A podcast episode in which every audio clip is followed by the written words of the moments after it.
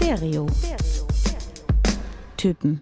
Helden der Musik erzählen ihre Geschichte. That's just straight directed to the hood. Die Menschen hinter der Musik. It's 100% me. Backstage, The essence of the Doors is Light My Fire. behind the scenes. Wir sagen immer ganz gerne Blumen Group und Lordy of Crack. Das sind wir. Es wird persönlich. Put your fucking money where your mouth is, man. Stereo. Typen. Ein Podcast mit Marc Mühlenbrock und Tillmann Kölner. Und Kotaro Dürr. Hallo. Hallo zusammen. Einen wunderschönen. Moin Marc. Grüß dich Kotta Tag Tilma. und Hello Hörers. Tillmann, Marc, ihr. Hallo. Franzi fehlt. Franzi, Gube, Champ. Franziska Nieser hätte dabei sein sollen, ist leider kurzfristig erkrankt, wie ähm, 98 Prozent der Menschheit gerade in diesem Dezember. Gute Besserung. Wir haben uns nämlich überlegt, äh, einen kleinen Jahresrückblick wie äh, jeden Dezember, wie jedes Mal zu Weihnachten äh, aufzunehmen. Und ich habe da die glorreiche Idee gehabt, weil wir ja dieses Jahr eh schon so viele Gäste hatten. Profitieren wir davon und laden einige nochmal ein, die sich gut benommen haben. Ne? Taro, ich schaue dich an. Du hast mich nur eingeladen, weil ich gut gerochen habe. Und ich darf auch mal wieder da sein. Ja, und Tilma ist ja eigentlich kein Gast, so halb Gast, halb äh, äh, äh, Halb exklusiver Gast, halb Host, Aus- meist weg. Außendienstmitarbeiter. Und äh, ja, und deswegen habe ich mir gedacht, es wäre auch irgendwie geil, die alte Plan B Crew, bis auf Bibi, Grüße raus an dich, Bianca Hauter, Shoutout. hier wieder zusammenzubringen. Und äh, das hat auch bis gestern Abend gut funktioniert. Aber ja, jetzt ist Franzi halt krank. Jetzt sind wir zu dritt, drei Typen, haben aber dafür ganz viele Frauen äh, in der Sendung. Nicht, weil wir, in der Sendung sag ich schon, in der, mein Lieber, Ja, hey, hey. in der, in der Episode. Aber hier darf man noch reden wie zu Hause. ja, in der Episode, ja. Es werden und- einfach drei gloriose Stunden ab jetzt. Ich freue mich jetzt schon. weil einfach viele talentierte Frauen dieses Jahr viele gute Musik rausgebracht haben. Ne? Und ähm, die werden wir auch gleich hier ordentlich featuren und von denen erzählen. Ich muss wie immer bei dieser Jahresabschlussfolge die kleine Vorwarnung abgeben. Es wird dann nochmal nerdiger als sonst eh schon. Wir werden hier mit Bandnamen, Künstler, Künstlerinnennamen, mit Songtiteln um uns werfen. Ähm, das äh, selbst ich, glaube ich, wenn ich danach schneide oder mir danach nochmal anhöre, manchmal nicht folgen kann. Aber ihr könnt alles nachhören in den Stereotypen Supertunes, worüber wir hier sprechen. Wir werden nicht alles immer angucken. Vieles, was wirklich ganz entscheidend war schon, aber halt nicht alles. Ähm, also da könnt ihr uns praktisch nochmal äh, so wie so eine Fußnote, die, die Background-Information könnt ihr äh, daraus beziehen. Bevor wir deep reindiven, äh, um es mal mit ein paar Anglizismen zu sagen, kurz was zum Setting hier. Wir wir sitzen hier bei Plätzchen mit Paris-Blick im belgischen Viertel, in ähm, Marx ähm, Musikmuseum. Genau. Welcome Back, nicht nur Plan B Crew, Welcome Back auch äh, Marx Musikmuseum. Ähm, Kotta vor der äh, The Wall, CD-Wand. Ja, mein, meine Aufmerksamkeit liegt gerade mehr auf dem Stückchen Blätterkrokant, welches ich mir gerade noch gesichert habe, was ich später auch sehr knisternd auspacken werde. Sehr schön. Also wenn ich, wenn ihr Kotter nachher so "Mm, und dann mache ich doch das noch ganz gut, dann wisst ihr Ja. Bescheid. Und es wird spekulativ. Süßkram ist meine Kompensation. Wenn ich emotional werde, über Musik rede, fange ich entweder an zu heulen oder ich esse Süßkram. Apropos, heulen wird ein großes Thema sein von Ja. der Musik Heuli, des heuli. Jahres. Dieses Jahr. Ähm, und wir, ja, also ich, wir haben uns einfach gedacht, äh, so eine Weihnachtssendung ist dann auch schöner in einem heimlichen äh, Ambiente, als wenn man in unserem kalten, aber Heimlichen schön oder heimeligen? heimeligen, ne? Habe ich heimlich gesagt? Heimlich. Also Heimlich bisschen, ist es nicht Ich muss ganz. auch ein bisschen heimlich halten, weil sonst kommen die Leute hier vorbei, weißt du. Bescheid. Ähm, also die Adresse nicht genau sagen. Aber man hat wirklich hier, äh, ich wohne im vierten Stock, ähm, einen schönen Blick über die Dächer der umliegenden Häuser. Ähm, und äh, so könnt ihr euch so ein bisschen vorstellen, wie es hier aussieht. Die Kerzen brennen. Äh, hab hier so ein paar Kerzen, wie nennt man das eigentlich? Ähm. LED-Kerzen. Nein, Kerzenhäuschen mit Häusern aus ähm, Amsterdam. Großer Shoutout auch übrigens an hier äh, Partnerin, die, die äh, diese fantastischen Gitarrenplätzchen gemacht hat. Die Ja, sind wirklich, also ich habe ein kleines, eine kleine Mini-Gitarre in der Hand mit Glitzer, mit Goldglitzer bestreut. Werde ich mir in den Schlund schieben. Shoutout Negisa. Genau, äh, sehr lecker ihre Plätzchen. Und wir haben gerade schon äh, eifrig gefrühstückt und dann jetzt können wir ein paar Plätzchen essen. Ja, ähm, vielleicht fangen wir an mit ein bisschen zurückzublicken oder ich mache das mal, der Meister der Statistik hier. Gitarrenplätzchen passt aber auch ein bisschen zur Musik des Jahres. Ja, weil es wieder am Kommen so ein bisschen. Ne, Das ist recht Gitarre. gitarrenlastig. Ausge oder ich will ja nicht zu viel Ja, wir reden ja gleich über die Trends. Jetzt erstmal über die Trends in unserem eigenen kleinen Podcast hier. Kennst du vielleicht Tillmann? Stereotypen heißt der. Ja, ja. Und ähm, wenn du nochmal auf das das Handout guckst. Äh, ja, viele Gäste waren hier da. Ähm, ich weiß nicht, ob jetzt wir alle alle Folgen gehört haben. Ich habe es natürlich gemacht, weil ich auch die Folgen geschnitten habe. Aber es war jedes Mal irgendwie ein Fest so, ne? War irgendwie schön, mal ein bisschen Abwechslung reinzubringen, Tim, ohne dir jetzt auf die Füße treten zu wollen. Ist voll in Ordnung, Marc. Ich fand es jetzt auch abwechslungsreicher als die Zeit. Nur dieser. Mark hat immer genervt. Also laut absoluter Zahlen, die, das ist ja auch mal ganz interessant zu wissen, die erfolgreichste Folge, also ich finde es interessant, war die mit unserer Kollegin Conny Wonichheit mit Pink. Shoutout. Äh, ganz oft geklickt, ähm, weil ein bisschen muss man auch sagen, die Folge auch ein bisschen länger draußen ist, aber auch sonst wäre es ganz vorne dabei gewesen. Es auch sehr erfolgreich waren die Folgen mit Deichkind, Shoutout an Keno, Queens of the Stone Age, Grüße an Jochen Schliemann, Yes. Massive Attack, Peace Brother Frido und mit Elton John. Nee. Lieber. Ach, ja, ja, ernsthaft? Ja, Ja, Potter, schön. Shoutout an dich. Ach, Ja, da bist du ja auch schon. Hi, na? Nee, aber ey, die, die Queens of the Stone Age Folge hat mir auch besonders gut gefallen. Nicht nur, weil ich Fan bin, sondern, Sondern auch, weil du neben einem Poster sitzt. Ja. Äh, auch das. Ja. Ich meine, mit zwölf. Das ist ein, sich für Nerd Talk zu entschuldigen, Leute, natürlich. Also äh, es ist ein Nerd Talk und es ist fantastisch, wenn halt du da sitzt, wenn dann Schlie da sitzt, also wenn Schliemann und du, wenn ihr beiden dann euch dann gegenseitig äh, die Devotionalien um die Ohren werft und von seltsamen Treffen nachts und von, von Tourerlebnissen gemeinsam mit der Band erzählt. Das war ein Fest als Fan, ganz ehrlich. mit, verschenk Folge. mit verschenkten Eiern, ähm, äh, wo er Josh Omi mit beglückt hat. Ähm, Wahnsinn. Ja, also da muss ich auf jeden Fall Shoutout an ihn mehr geben, der da noch mehr drin ist bei dem Thema. Aber ich bin auch sehr gut drin äh, und da sind wir auch schon bei unserem Wrapped Recap, sag ich Rap jetzt mal. Roundup. Ja, ihr kennt es ja alle, ähm, auch wenn jetzt die heutige Folge ja erst wieder am äh, kurz vor Weihnachten veröffentlicht wird, aber Anfang des Monats äh, Gotta guckt gerade rein live in seinen Spotify Rap. Aber Anfang des Monats habt ihr alle euer Spotify-Rap bekommen oder diejenigen, die bei Spotify angemeldet sind. Es ist natürlich Spotify auch kritisch zu sehen, logischerweise. Artists werden nicht gut bezahlt. Das ist die beste Marketingmaßnahme einfach von denen. Ja, aber äh, jeder redet darüber, jeder äh, tauscht sich gerne aus. Was waren die Top-Bands, Top 5 Bands, Top 5 Songs und noch ein paar mehr Sachen. Bei mir war auf jeden Fall auf Platz 1 tatsächlich ähm, Queens of the Stone Age. Ach echt? Ja. Was ich ja immer interessant finde oder dann auch so ein bisschen schade, dass dadurch, dass ich ja beruflich recht viel Musik höre, das sich dann doch auch abbildet in dem Rap. Also äh, Ist bei mir aber ein bisschen auch so, äh, wobei Queens of the Stone Age hätte ich natürlich trotzdem oft gehört, aber natürlich sind die anderen in den Top 5 auch fast alles immer Folgen, über die wir gesprochen haben, nämlich Wilco und äh, Elton John ist auch weit vorne. Das lag aber daran, dass sie auch auf dem Konzert waren und ich das, das noch ein bisschen nachklingen lassen wollte. Also bei mir absolute Top-Künstler, Künstlerinnen, in dem Fall Künstler, Jungle.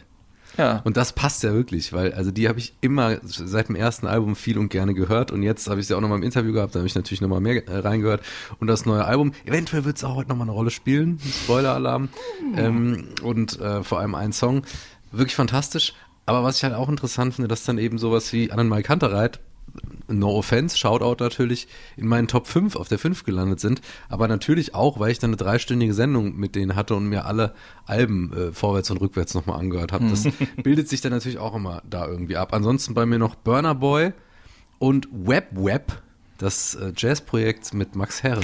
Ah, ich viel gehört, einfach so im Hintergrund. genau. Ja, ja. Mark- Äh, und Mark- Jeremias. Jeremias auch, auch weil ich sie oft zum Interview hatte dieses Jahr, aber auch weil ich einfach dann immer mal einen Song von ihnen irgendwie auch in der Playlist hatte.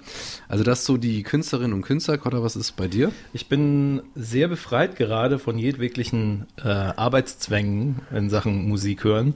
Deswegen war meine Liste sehr repräsentativ und wird auch heute komplett eine Rolle spielen. Bei mir ist die 1 20 Dollars von Boy Genius. Ist bei mir auf der 2 bei den Songs. Wahnsinnssong. Spoiler, Spoiler. Und ähm, noch andere Songs, die äh, definitiv noch eine Rolle spielen werden und auch Alben.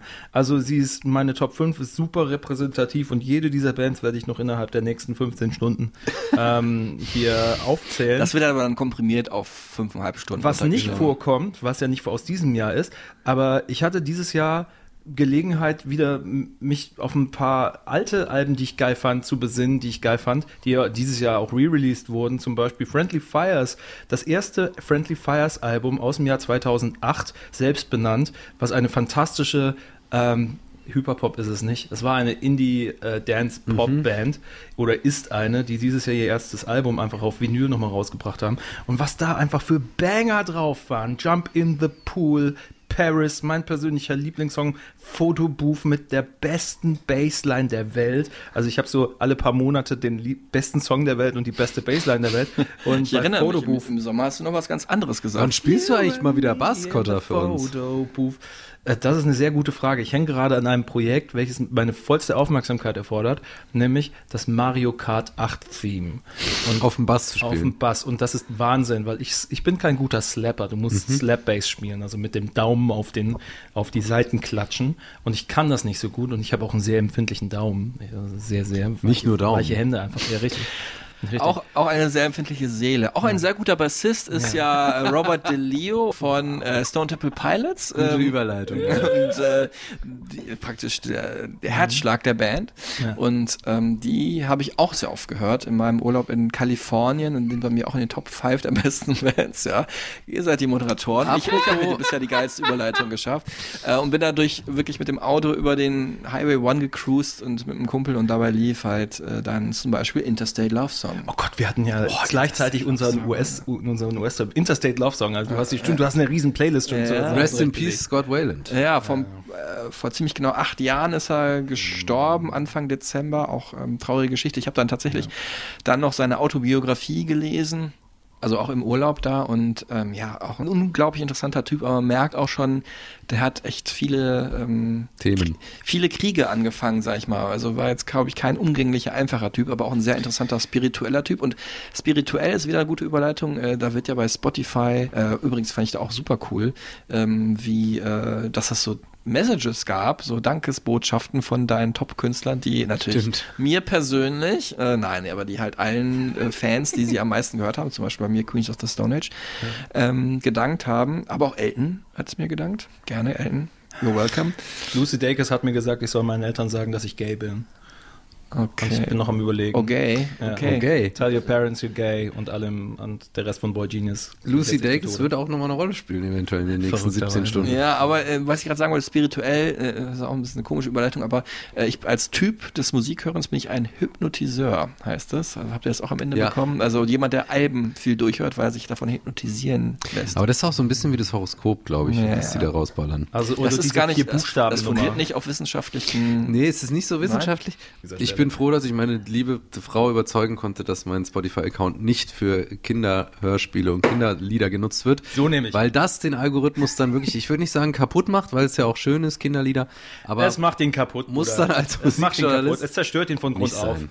Danke, Marie, dass ich das ähm, so machen darf. brauchen jetzt die ersten Frauen, sogar gleich drei, um das, um das, um das zu matchen. Äh, nämlich äh, drei ja, viel coolere Frauen, als wir es jemals sein werden, haben eine der Alben des Jahres rausgebracht und das äh, stellt uns jetzt Kollege Kotaro Dürr vor. Ich habe nämlich auch gedacht, damit anzufangen, weil es eigentlich ja die Platte ist, über die wir, sag ich mal, in dieser Indie-Hipster-Bubble alle gesprochen haben, ne? in welcher Form auch immer. Und das ist die von Boy Genius. und heißt The Record. The. The, Rare. eigentlich The Record. The Record. The kann Album, sagen- man kann The aber- Record. Die Also Betonung ist schon auf the. Es ist The. das The Album. Also, Record. Oder The Dot Record. Ja, es ist nicht genau. The Rest, die EP, die sie danach geschoben haben, das ich sehr lustig fand. Ähm, The Record, dieses Jahr das Überalbum in Sachen ruhige und nahegehende Gitarrenmusik und wo dieser Faktor stattfindet. Ihr kennt diese Momente, wo Alben Ganz kurz, ich rauskommen. wollte wollte einmal kurz sagen, wo ich mich gerade die drei Frauen, äh, die jetzt ins Spiel kommen, erwähnt haben. Vielleicht kennen einige die Band nicht so ganz genau. Also Boy Genius besteht aus drei Künstlerinnen, die eigentlich eh auch solo in den letzten Jahren schon viel von sich reden gemacht haben. Eine Supergroup. Eine Supergroup, würde man sagen. Könnt ihr jetzt bitte aufhören, meinen Content mir aus dem Mund zu nehmen? Das waren alles Dinge, die ich jetzt gleich Ja, aber müssen ja, die, müssen ja die Namen, müssen ja die Namen erstmal sagen. Also okay, ich sage jetzt nur noch die Namen. Phoebe Bridgers, die bekannteste, Lucy Dacus und Julian Baker. Und jetzt kommt Und so Phoebe Bridgers muss man sagen, die geht mit Taylor Swift unter anderem auf Tour. Also so groß ist die vor allem in den USA. Aber ja, gut, jetzt kommt Potter. Potter. Ich hätte schon fast gedacht, dass Menschen, die diesen Podcast hören, die Band Boy Genius kennen, aber lass es so sein, wie es ist. Ende März ist dieses Album rausgekommen, welches einem dieses Gefühl gibt, dieses Gefühl, hier passiert was Besonderes. Das war bei, lass es wieder die Queens of the Stone Age sein an der Stelle, die plötzlich einen Dave Grohl in der Band haben. Ähm, lass es andere Projekte sein, wo du dachtest, okay, das hätte ich so nicht erwartet. Das ist jetzt bei Boy Genius natürlich nicht so, weil sie schon vier Jahre davor diese EP gemeinsam rausgebracht haben. Aber da stehen diese drei fantastischen Solo-Singer-Songwriterinnen und kombinieren nicht nur ihre Texte und ihre Ideen und ihre Gefühle miteinander, sondern auch ihre perfekt aufeinander passenden Stimmen. Das Und ist wirklich genial auf diesem Album. legen damit auch noch los mit diesem Instrumentalsong Without You, Without Them, der so irre schön harmonisch einen schon reingleiten lässt und dann hier festmacht, so, hier sind wir drei. Wir könnten das ganze Ding eigentlich hier so Björk-mäßig nur mit unseren Stimmen machen, wenn wir wollten. Aber danach geben wir den 20 Dollars auf die Ohren.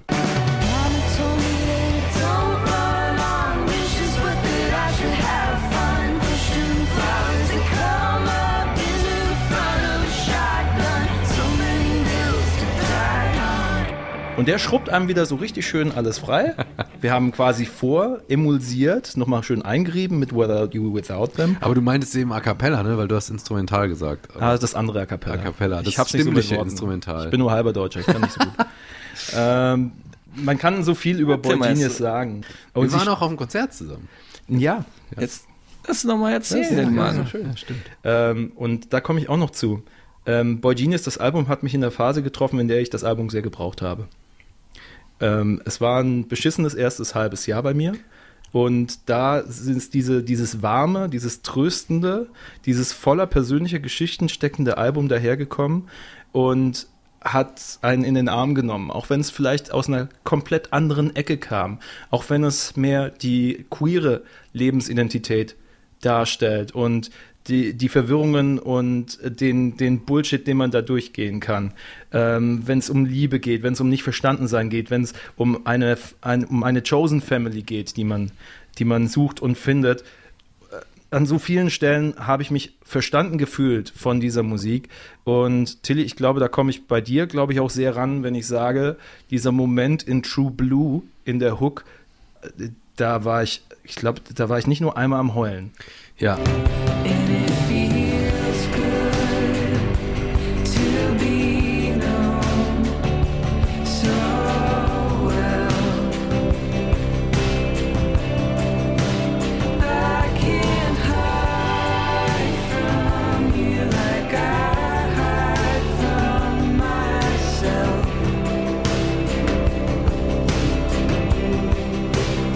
Feels good to be known so well. I can't hide from you like I hide from myself. Ist so eine gottverfickt starke Line.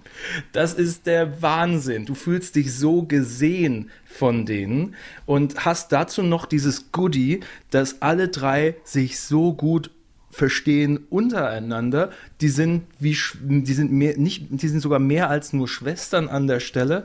Die sind einfach die sind wie eine chosen family gefühlt und dieses Gefühl geben sie einem nicht nur durch die Musik weiter Boy Genius. Ich könnte über jeden Song äh, sagen, was mir daran saugut gefällt, sei es Leonard Cohen, sei es die Single Not Strong Enough, die einfach auch irre stark ist, die eine Verletzlichkeit vorbringt, aber gleichzeitig so eine gemeinsame Stärke.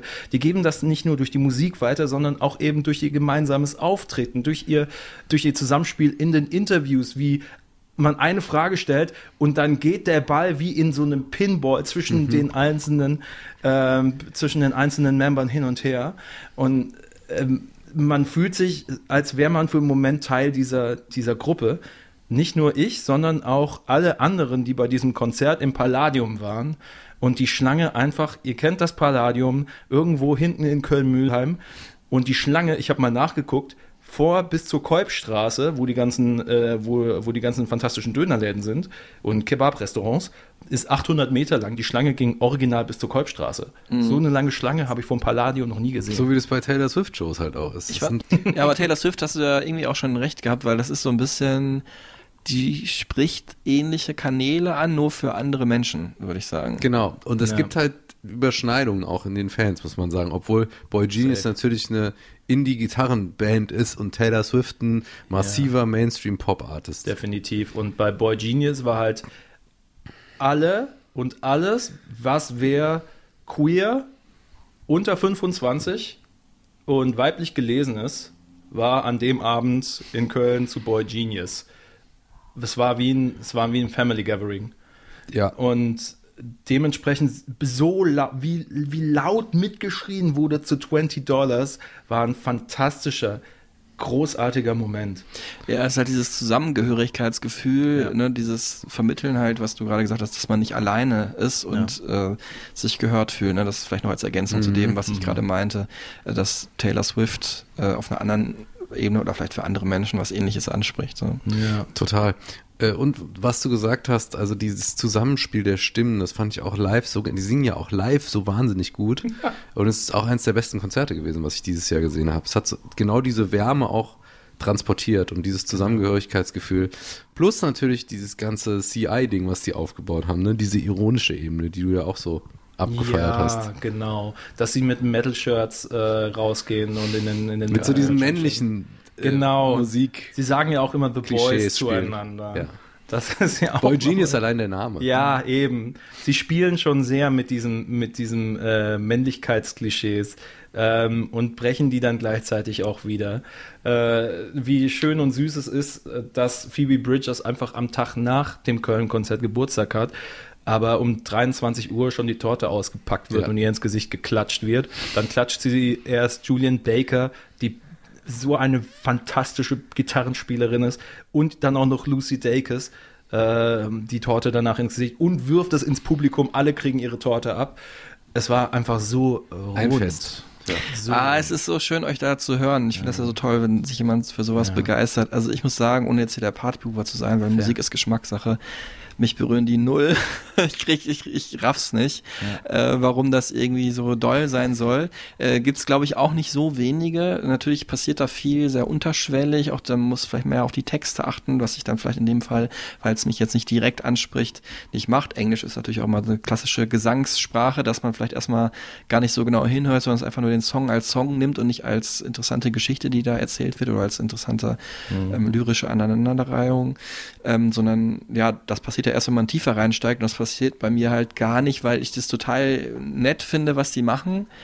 Aber es ist halt weder musikalisch, melodisch für mich irgendwie berührt es mich, also dass ich denke, oh, das ist aber ein super Song.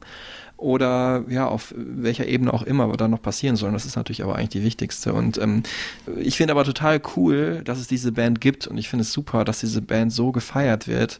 Ähm, ne, also das, man muss es ja leider immer noch manchmal sagen, obwohl es auch bei uns hier schon lange nichts Besonderes mehr sein sollte. Eine All-Star-Band, eine Supergroup aus drei Frauen ist oder war vor ein paar Jahren auf jeden Fall noch mehr was Besonderes, als es jetzt ist, aber es ist immer noch ein bisschen. Und äh, dass die so gefeiert werden und von Millionen Menschen auf der Welt geliebt werden, auch durch Social Media gefördert und durch Fans, das ist für mich, da kriege ich auch jetzt schon Gänsehaut, wo ich drüber rede, obwohl mir die Musik, wie gesagt, nicht so viel bedeutet. Ja, und äh, Kotter hat es erwähnt, also diese, das Album hat ihn halt in einer bestimmten Phase getroffen. Ich glaube, das ist auch so, so eine Musik, wenn man nicht in der Stimmung ist, dann kann die auch einfach so an einem vorbeiziehen. So ist es ja oft. Sie mit nerft Musik. nicht, aber sie plätschert ein bisschen. Ich habe ne? das jetzt auch mit anderen Alben gehabt, die andere Kolleginnen und Kollegen von uns irgendwie dieses Jahr abgefeiert haben, die ich, mich gar nicht erreicht haben, weil ich nicht in dieser Zone war äh, oder äh, diesen Nerv nicht hatte, auf den dieses Album eben trifft oder diese Musik. Und True Blue hat mich auch, es war äh, einer, einer der Heul-Songs für mich des Jahres, einfach im Mark getroffen, aber im Markt. Aber natürlich auch in dieser bestimmten Phase meines Lebens einfach. Ähm, ich finde, bei Boy Genius kommen einzelne Elemente, die einen vielleicht, wär- wären sie nur für sich da, total gut zusammenpassen. Klar, die, die Musik an sich ist häufig sehr auf einem Level, ist sehr ruhig, mag einen vielleicht nicht so catchen, aber das wird dann aufgefangen für mich persönlich durch diese Personalities da, die da zusammentreffen und darauf, wie offen sie auch mit, dem, mit ihren Songs und mit ihren Geschichten umgehen und das vielleicht auch nochmal über eine andere Ebene transportieren. Diese Mischung ist so perfekt. Also ich, ich hasse es eigentlich so, diese, diese Floskeln daher zu holen, aber es ist wie so ein perfekter Sturm. Ah, schönes Schlusswort, Cotta.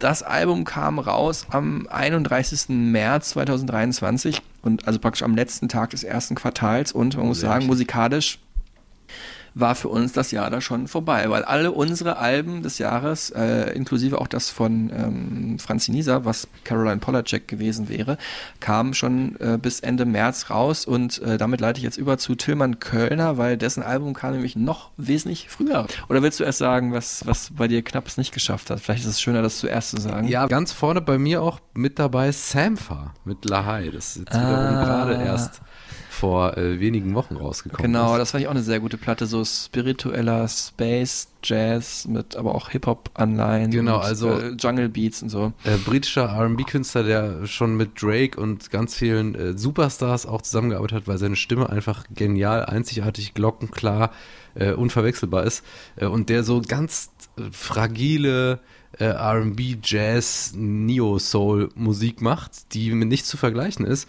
ähm, und dabei auch sich auf eine Suche nach sich selbst und seinen Wurzeln begeben hat, indem er das Album auch Lahai nach seinem Großvater benannt hat, den er nie kennengelernt hat und äh, ja, auf eine spirituelle Reise sich selbst geschickt hat, ohne dass es jetzt zu ähm, ethno geworden ist, das Da Album. muss ich dazu ergänzen, Lahai ist auch sein eigener zweiter Vorname. Genau. Und das ist auch so ein bisschen so, so sein alter Ego. So, Aber von seinem Großvater über, in- bekommen. übernommen, genau. Und Ja. ähm, das so ein bisschen, er so eine andere Seite an sich selbst mal zeigen wollte. Ja. Genau. Ähm, also das äh, auf jeden Fall sei euch auch ans Herz gelegt. Aber ich habe mich dann für Ray entschieden, weil es das Album war, was mich Anfang des Jahres, im Februar kam es raus, schon so äh, weggepustet hat, dass ich dachte, okay, das wird auf jeden Fall in den Top Ten landen, egal was noch kommen wird in diesem Jahr.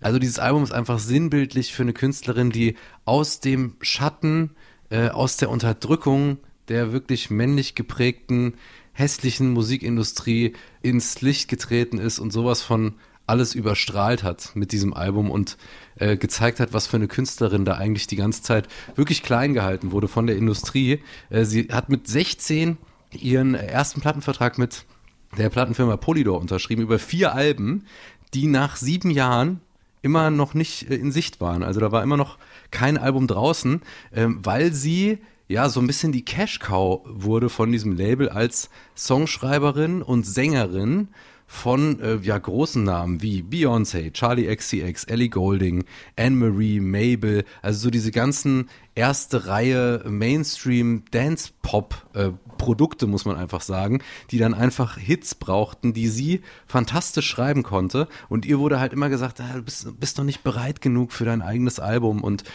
es hat so in ihr gebrodelt und sie wollte es eigentlich immer rausbringen. Wurde sie Kodda? dann in so ein bisschen hergehalten mit den Features, die sie dann machen durfte für Genau. irgendwelche Dance Acts? Also sie, sie wurde quasi immer, sie hat dann ja auch ganz große, äh, super erfolgreiche Tracks mit Jonas Blue, Ja, Jax ja, genau. Jones und David Guetta gemacht. Also sie war EDM-Tracks war sie dann immer so, hier, featuring Ray. In einer Show Ja. hatte sie dreimal drin als Feature-Gast. Exakt, sie war die Stimme von diesen äh, großen Dance-Produktionen weltweit äh, und wollte aber eigentlich immer ihre eigenen Songs rausbringen. Die Plattenfirma hatte dann halt so ein bisschen Angst, dass das nicht gut genug sein würde, kommerziell äh, erfolgreich genug und hat sie dann immer klein gehalten. Und dann gab es diesen einen Song 2021, ähm, der dann Call on Me so ein bisschen ein Valerie angelehnter ähm, Dance-Song, also Valerie von Steve Winwood, ne? Jetzt nicht Call on Me, diese Dance-Version, die es Ähm, in den Valerie, 2000ern mal gab, mhm. sondern äh, also einfach so ein bisschen angelehnt, aber ein eigener Song, der Call on Me hieß. Und da hat die Plattenfirma gesagt, okay, den bringen wir jetzt raus. Und wenn der chartet und richtig abgeht, dann bist du bereit für dein erstes Album. Das muss man sich mal vorstellen. Das ist fast wie so eine Vormundschaft äh, im Britney Spears-Style, unter der sie da gelitten hat von der Plattenfirma. Und da- das war eben nicht so, dass dieser Song so performt hat, wie sich die Plattenfirma das äh, ausgedacht hat äh, oder gewünscht hat. Und dann hat sie aber gesagt, okay, Leute, sorry, danke für alles, was ihr gemacht habt, aber fickt euch. Ich mache das jetzt alleine. ja. Ich Thanks muss hier raus. Äh, ich muss jetzt mein Album rausbringen. Und dann hat sie ja vorher schon angekündigt, Escapism, dieser Wahnsinnssong, der ja schon 2022 rauskam mit Oh Seven Oh Shake, Ja. der ja direkt ein Riesenhit wurde weltweit und halt einfach komplett alles eingerissen hat, was man so an Mainstream-Pop kannte. Just a heartbroken bitch, high heel, six inch in the back of the nightclub, sipping champagne. I don't trust any of these bitches I'm with in the back of the taxi, sniffing cocaine.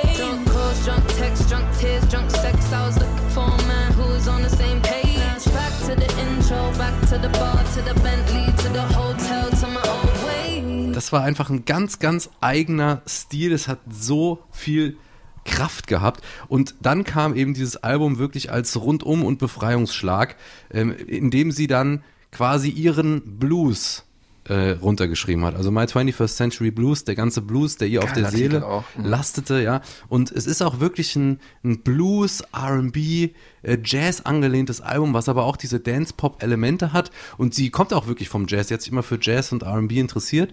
Mich hat es auch stellenweise so an Amy Winehouse, Adele erinnert. Stimmlich kann sie da wirklich mit beiden äh, in Teilen auch echt richtig mithalten. Und da sind dann halt Songs drauf, wo sie dann diese ganzen Themen offengelegt hat. Also Oscar-Winning Tears zum Beispiel, der erste richtige Song äh, auf dem Album. So I'll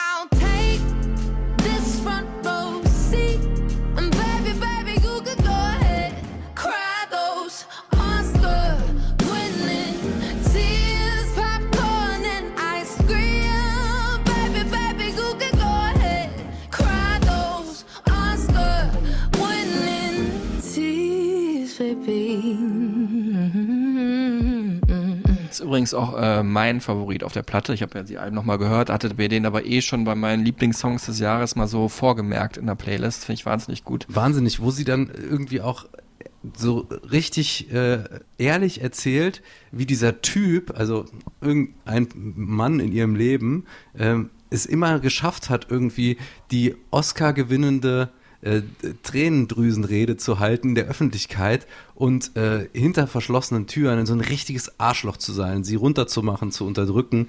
Und dieses ganze Album ist so, so geprägt von dieser Befreiung eben von äh, ja, männlicher Machtunterdrückung, muss man einfach sagen. Und äh, am, am härtesten in den, in den Tracks Hard Out hier, wo sie dann auch wirklich gegen die Plattenfirmen Menschen äh, austeilt. Und äh, Black Mascara, der so das Herzstück ist dieses Albums, ein Song, an dem sie wahnsinnig lang geschrieben hat, der ihr super wichtig ist auf dieser Platte. Und mich hat es wirklich dann zu Tränen gerührt, ähm, mal wieder in diesem Jahr ähm, bei diesem Track Ice Cream Man. coming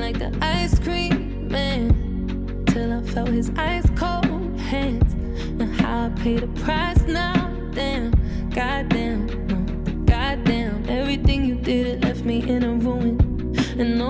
didn't say a word. I guess that proves it. I'm a woman. Sie erzählt von diesem scheiß Produzenten, der sie sich so ein bisschen zurechtgebastelt hat, der sie unterwürfig gemacht hat. Sie fand ihn irgendwie auch gut, fühlte sich zu ihm hingezogen und dann hat er das einfach eiskalt missbraucht und hat sie auch missbraucht. Da kriege ich auch wirklich jetzt äh, ja so ein Kloß im Hals, wenn ich darüber rede, weil es einfach auch ähm, für mich so gezeigt hat, wozu auch Männer in der Lage sind, dass das jemand auch mal so offen, ähm, ja, einfach so frei raus erzählt in so einem Popsong. Das gab es ja jetzt auch noch nicht so oft.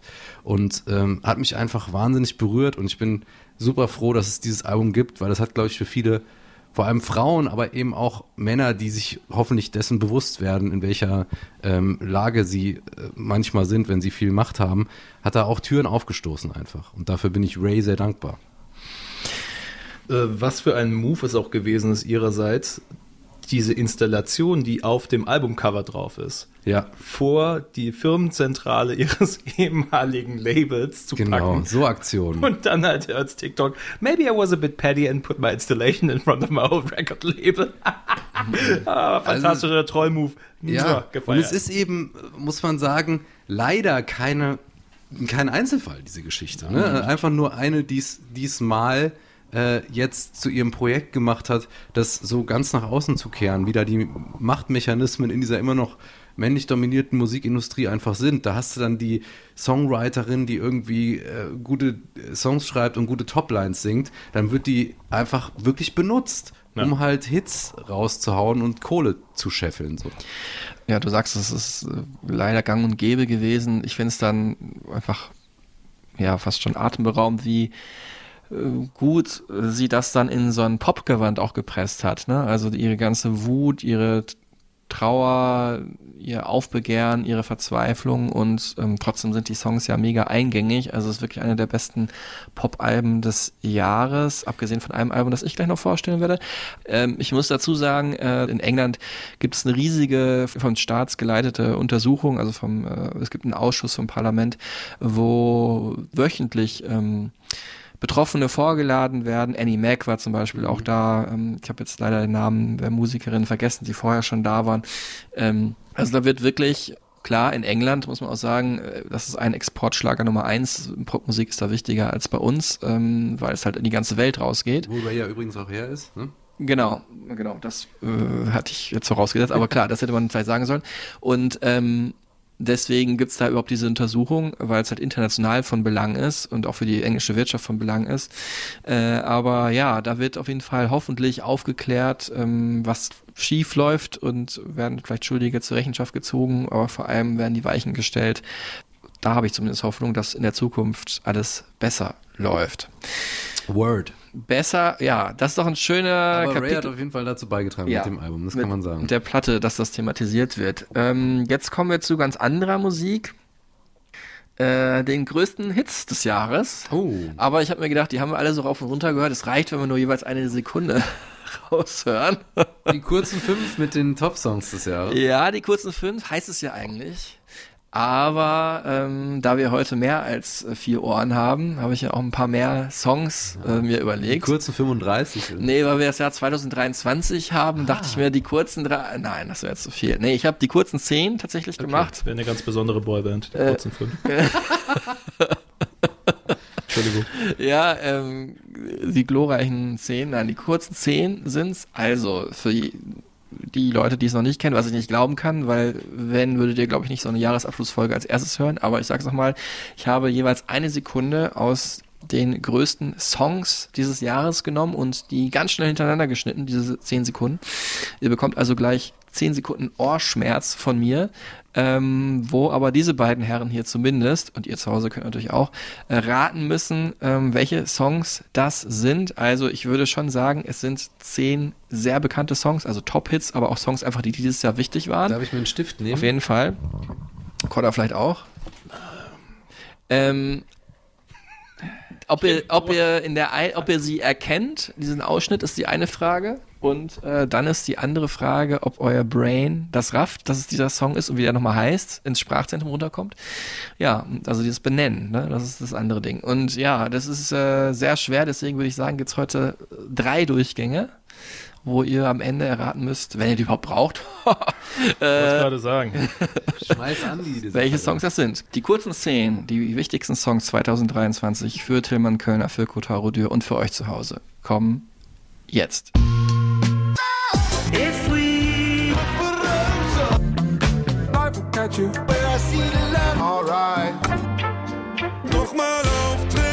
Äh, Apache Komet äh, mit Udo Lindenberg. Ähm, Kill Bill Scissor. Ähm, äh, Red, äh, Paint the Town Red, Doja Cat. Äh, dann habe ich einen. Äh, Kotta, hast du was? Äh, Peter Fox, Toskana, Genau. Love, Dings. Toskana Fanboys. Toska Toskana Fanboys. Friesenjunge hast du schon gesagt? Nee, habe ich noch nicht gesagt. Friesenjunge war am Anfang. Ähm, dann, äh, da war gerade im Queens of the Stone Age noch. Äh, Ja. Ja. Lass es so gelten, ist nicht so einfach. Welcher Song? Die Single?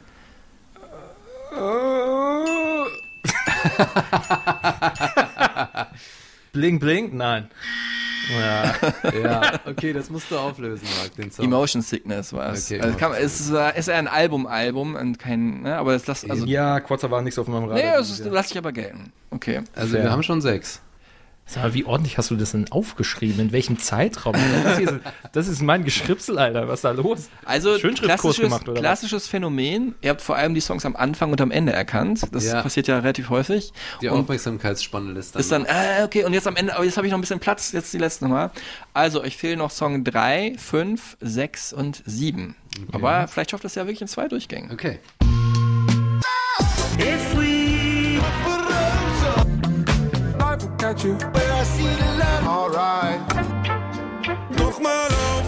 Boah, da, da, Das klang irgendwie so Phoenix-mäßig bei 5, aber ich habe keine Ahnung, was es war. Oh, was war da denn? aber meinst du jetzt auch wirklich kommerziell erfolgreichen Songs? Wichtige Song, ja, also, Weil Queen of Hits the hab, Stone Age wäre jetzt. also der, der erfolgreichste Song des Jahres war auch dabei. Den habt ihr bisher noch nicht Der genannt. erfolgreichste? Nummer 1 Song auf der ganzen Welt.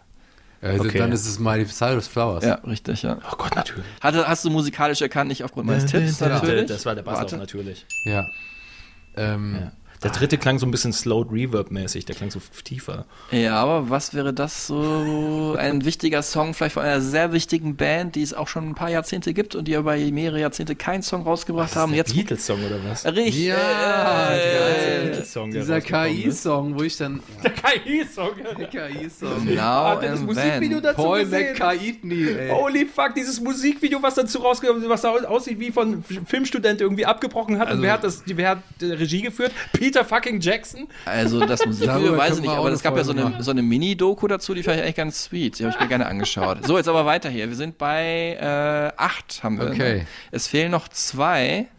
Also Thema bei einem, einer ist schwer, Ja. äh, aber ich gebe jetzt noch mal keinen Tipp, wir hören es noch mal einmal an. Und der andere ist eigentlich von, einer, von einem Act, den du mir gerade schon als sehr wichtig genannt hast. Aber wir geben noch den dritten Durchgang.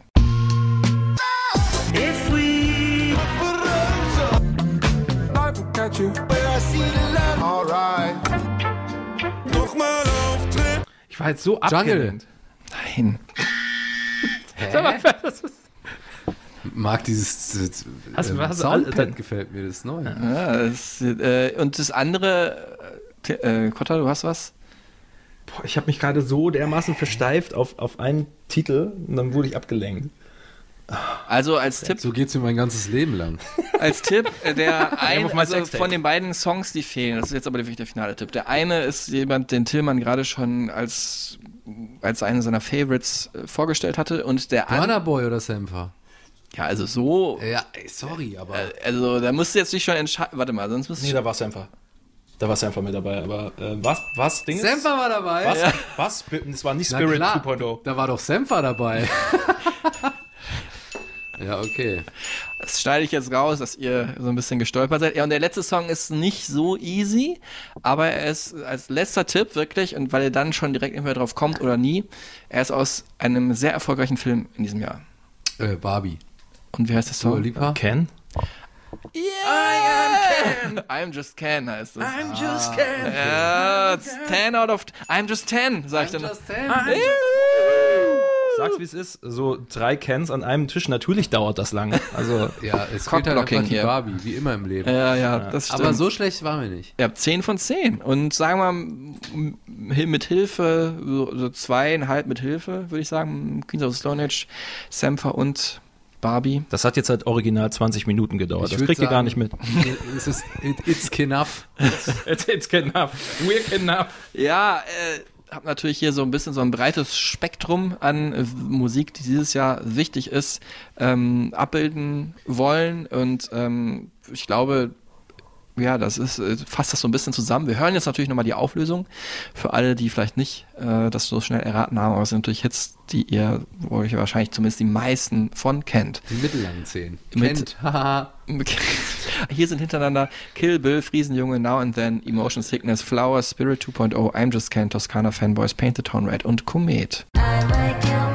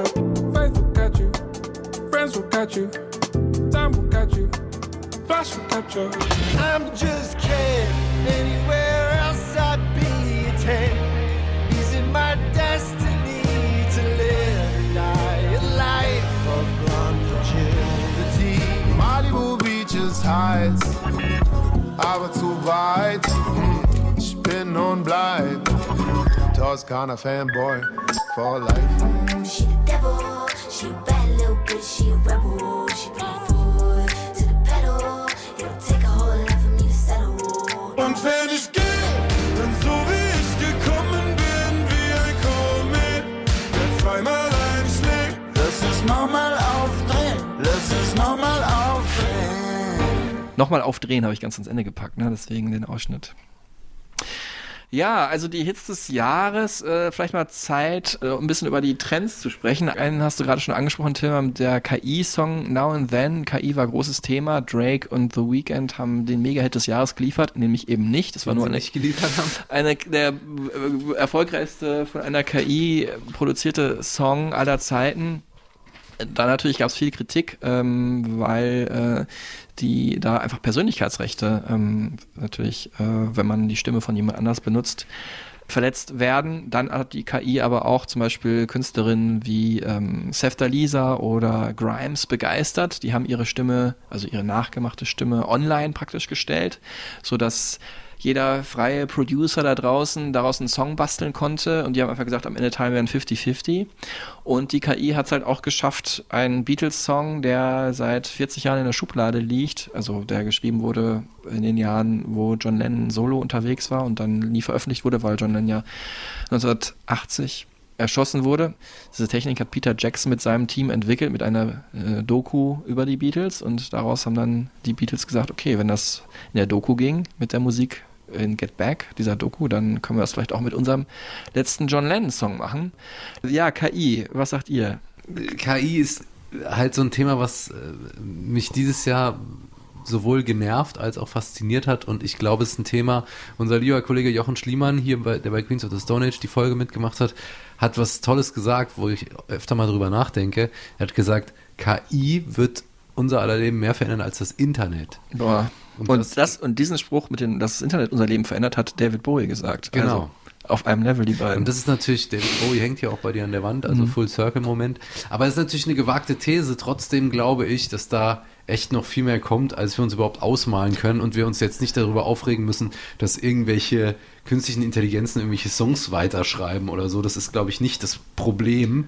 Äh, das Problem, was vielleicht dahinter steckt, ist, äh, dass Mutmusik zum Beispiel, ne? also so Stimmungsmusik, mittlerweile komplett von KI erzeugt werden kann und immer weniger Menschen an Musik verdienen. Das ist zum Mhm. Beispiel in der Musikwelt ein Problem. Aber dieses ganze Thema KI, das wird noch so einen riesen Impact haben auf die ganze Lebens- und Arbeitswelt, dass wir das jetzt noch gar nicht erfassen können. Es geht immer aufs Geld hin. Genau. Äh, einfallslos kopieren können Menschen auch so schon. Der einzige Vorteil besteht darin, dass man eine KI fürs einfallslose Kopieren nicht bezahlen muss. Immer dann, wenn KI Kosten einsparen kann und jeder von uns, der zuhört, kennt irgendwie, ist, kennt eine Situation von näher oder ein bisschen ich weiter muss weg. immer an Ken jetzt denken, wenn Ja, das Wort. Ken. Aber So was ich gerade noch sagen wollte, es wird nicht, es werden nicht die, es wird nicht die Musik sein, die wir hören, ne? anspruchsvolle Musik oder noch nicht. Ähm, sagen wir mal von Radiohead bis Boy Genius, von The Armed äh, bis Ray oder so.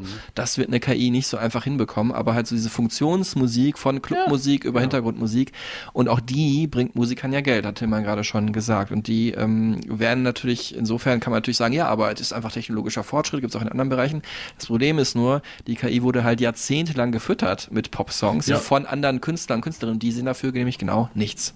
Wenn KI so irgendwann an einem Punkt ist, an dem auch Lyrics brauchbar sind, an dem Songs mit Sinn rauskommen und nicht klingen wie eben ein Formschreiben, was man sich halt von ChatGPT ra hat rauslassen können, dann wird es so Leute wie Ray gar nicht mehr brauchen. Dann kann es so eine Erfolgsgeschichte schon gar nicht mehr geben. Ja, äh, natürlich KI, wir reden ja über die Musik, aber das kann natürlich auch in ganz anderen Bereichen, politischen, militärischen, äh, machthaberischen, viel wichtigeren Bereichen eine viel größere Rolle spielen. Die es als erstes gerafft haben, äh, sind die Schauspieler, die jetzt in ihre Verträge da äh, oder mit den in diesen gewerkschaftlichen Vereinbarungen mit reinschreiben lassen wollten. Ähm, dass äh, sie auf jeden Fall nicht in naher Zukunft durch eine KI ersetzt werden. Wir sind gespannt, wie sich das weiterentwickelt. Ein weiterer Trend des Jahres ähm, sind die sogenannten Sped-Up-Songs, also schneller gedrehte Songs, wie zum Beispiel, wie wir gerade das bei Friesenjunge gehört haben, aber es gibt auch ganz bekannte andere Songs, die einfach in schneller gedrehter Version neu zu zweiter, einen zweiten Frühling bekommen haben, wie zum Beispiel hier Happy von Pharrell.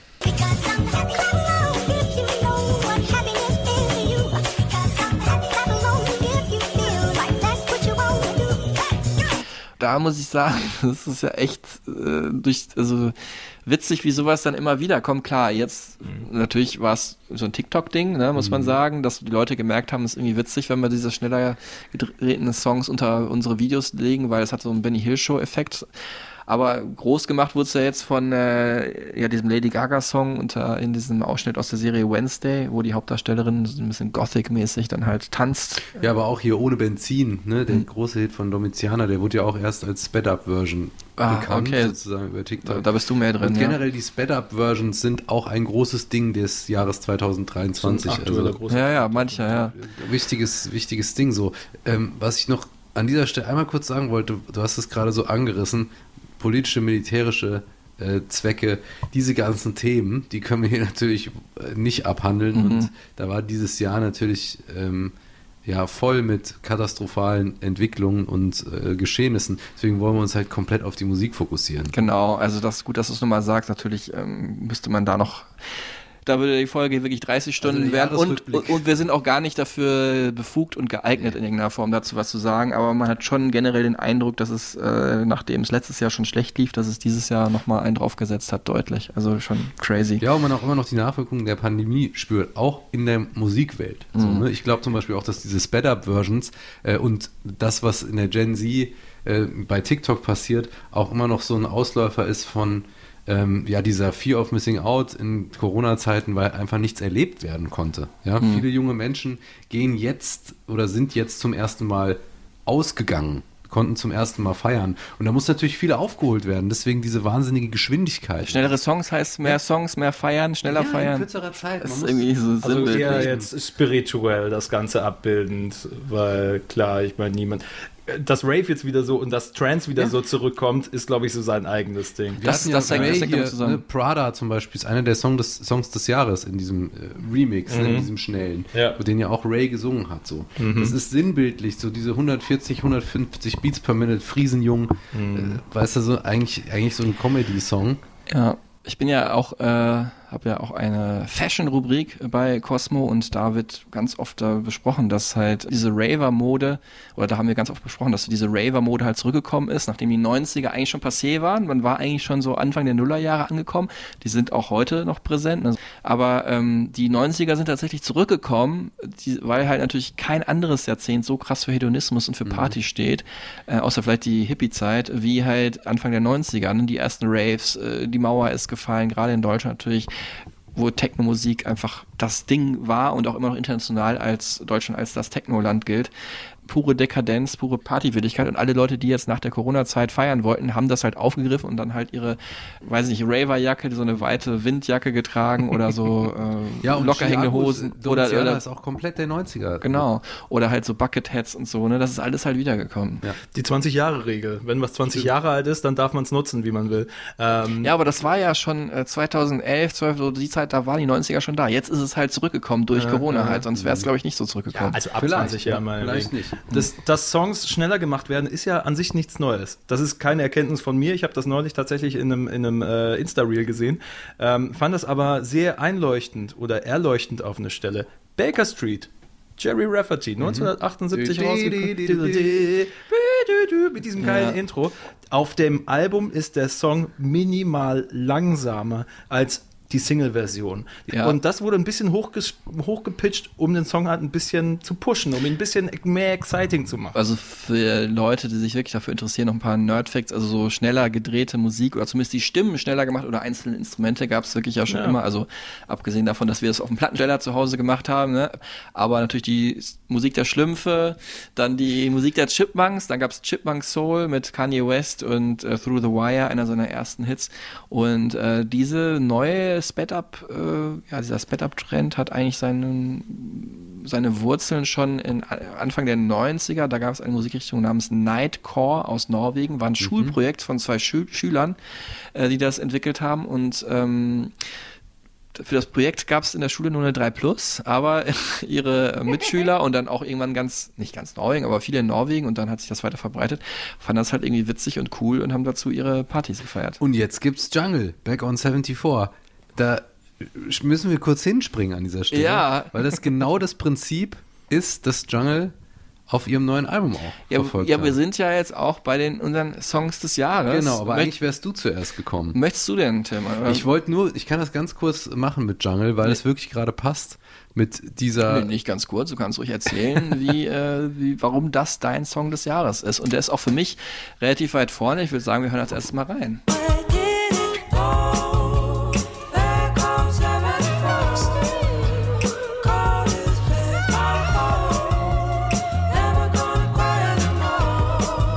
Jungle, äh, muss man sagen, eine Band, die keine ist, vielleicht die erfolgreichste Band, die keine ist, weil es eigentlich ein Produzentenduo ist aus London. Wirkliche zwei Frickler-Nerds, die äh, in ihrem Studio an ihrer Version von Neo, Soul, Disco, Popmusik feilen, seit jetzt mittlerweile vier Alben.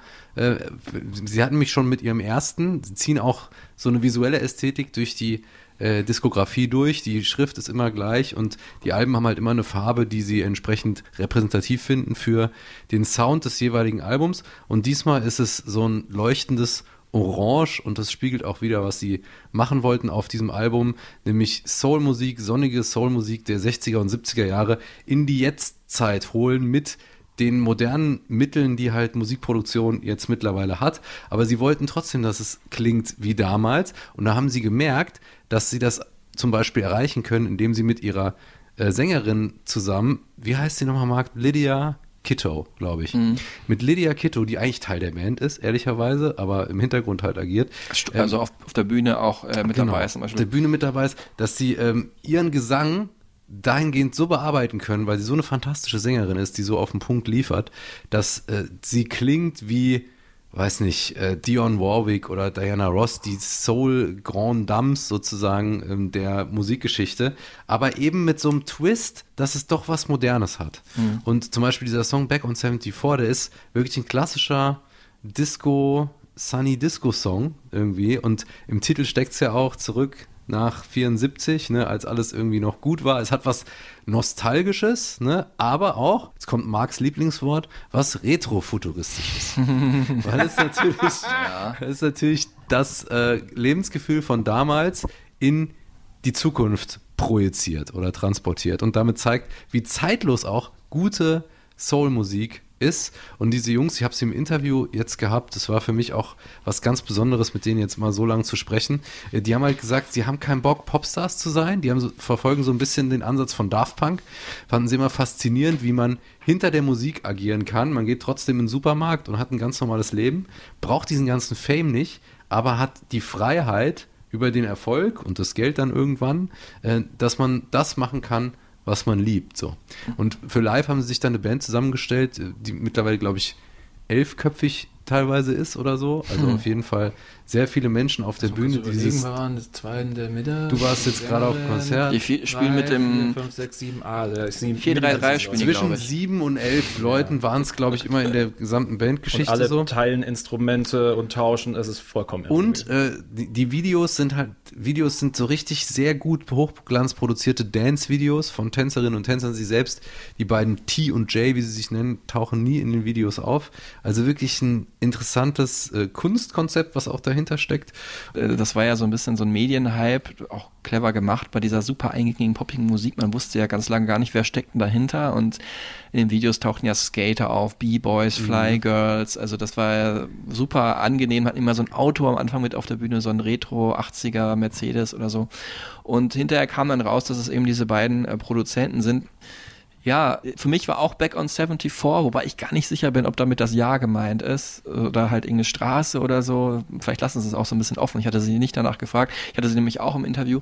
Ähm, aber für mich war das, ich hatte da so einen ganz anderen Höreindruck, äh, dass das nämlich nicht mehr so sehr ähm, diese Disco-Soul Ära widerspiegelt, die Jungle ja sehr oft aufgegriffen haben in ihren Songs, sondern es hatte fast so einen psychedelic folkigen Touch, so weißt du, so ein bisschen Hippie-Soul-mäßig, fand ich so. Aber das hatte so gar nicht. gehabt. Ja, doch, also äh, vielleicht greift Disco, äh, trifft Disco es nicht im Kern. Also es ist schon einfach dieses The Mamas and the Papas fast schon. Ja, das ist aber auch eben auf den Dancefloor drin. gebracht, so, ne?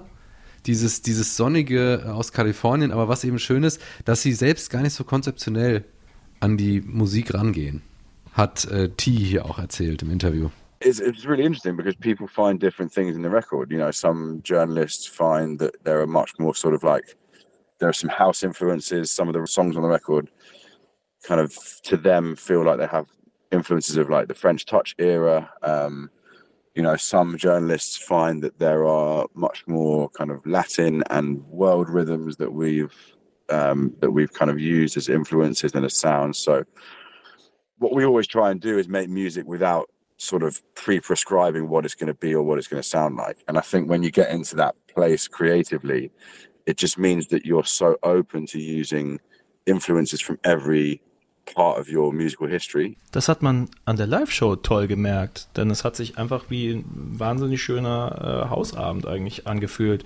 Die Songs sind ineinander übergegangen, sei es vom Beat her, sei es vom Mut her. Also wie so ein DJ-Set. Es war wie ein live gespieltes DJ-Set. Und das war, das hat einfach das ganze Ding so am, so am, am Köcheln gehalten. Was großartig war. Und sie dann nochmal nach vorne gegangen sind. Die beiden Dudes sind dann immer von, man hat irgendwie das Gefühl gehabt, die älteren Songs wurden hinten ge- gezockt, weil sie da nochmal ganz andere Instrumente und Sampler am Start hatten. Und dann sind sie nach vorne ans Publikum gekommen, hatten wieder andere Instrumente gespielt. Das war, es war ekelhaft, wie talentiert da jede Person auf der Bühne das war. ist Also wirklich. Sehr ausgecheckt einfach alles. Ne? Aber dann teilweise hatten sie dann auch mal zwei Bassgitarren gleichzeitig Ja. am Laufen. Hey, ole. Das war toll. Das war eine geile Mischung aus elektronischem, aus Beats, aus, aus ähm, festem Ablauf und, in, und improvisierten Elementen. Ähm, wo du hast gerade nochmal, das wollte ich noch ergänzen, mit diesen, ähm, äh, wo du von Sped-Up-Songs auf Back on 74 gekommen bist und die Art und Weise, wie die Jungle arbeiten, nämlich, dass sie die Stimme der Sängerin bearbeiten. Es ist ja praktisch so, dass die, wo auch aus rechtlichen und monetären Gründen, aber auch weil sie selber Bock drauf haben, ihre eigene Musik halt samplen. Ne? Genau. So muss man sagen. Also sie nehmen die Soul-Sängerin auf. Das sind so Sachen, die nicht so oft passiert sind in der Musikgeschichte. Ne? Beck hat das mal gemacht ähm, mit seinem Album Odelay. Und Vielleicht heißt der Song deswegen auch Back on 74. wo ist der Ken überhaupt in diesem Song? ähm, See what you did Wer there. kennt ihn nicht? äh, ja, ja. Ähm, äh, ist er vielleicht sogar Jahrgang 74? Nein, Ja, äh, könnte sein.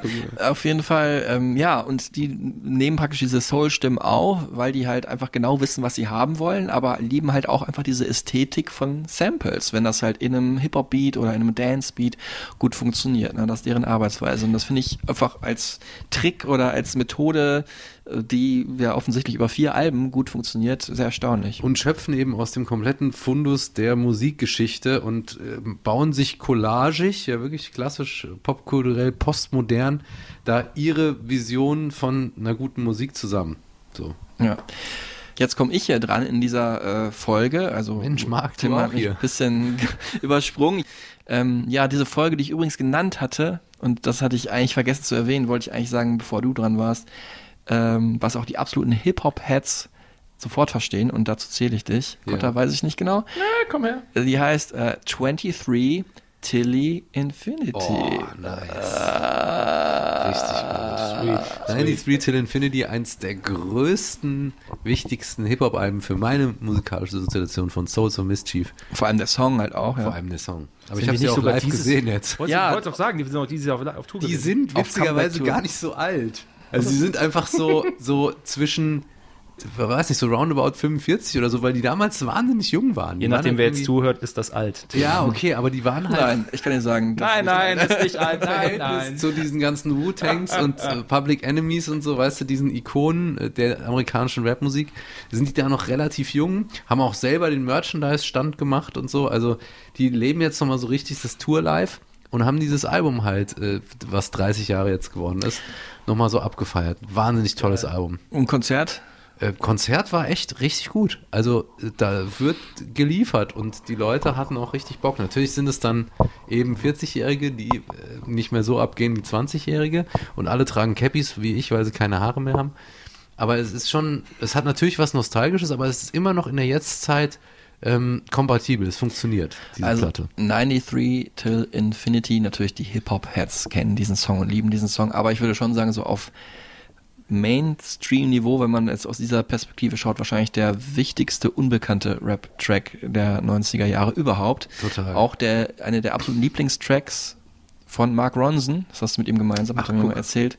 Deinem alter Namensvetter und Homie, Mark Ronson. Genau, und äh, ja, sind auch, äh, verkehren auch in denselben Kreisen. Natürlich. Äh, ist mir auch DJ zum Beispiel, er ja auch. KVB Linie 18. Hab auch mal hier so ein, KVB Linie 18. Ah, Mark, Mark! Man kennt die Situation. Genau. Immer Sonntagmittag um 12.34 Uhr Mark Ronson, genau. Verweis auf Folge 2. So, das haben wir jetzt auch. Jetzt bin ich immer dran hier. Jetzt, jetzt bin ich mal dran. Ja, du bist jetzt mal dran. Äh, und zwar, Aber hab- Shoutout nochmal A plus, Tal J und OPO von Blättergucker. Soul Mischief. wenn ihr diese Folge hört. Ähm, was sehr wahrscheinlich. Ist sehr wahrscheinlich. Ja, wir haben schon über perfekte Popmusik gesprochen, die ich Ray attestiere. Und für mich ist das hier die perfekte Popmusik des Jahres. Natürlich da, hört man auch eine Gitarre raus. Ich zähle es trotzdem unter Pop und das ist ähm, sowohl das Album von The Kills, aber vor allem dieser Song hier, 103.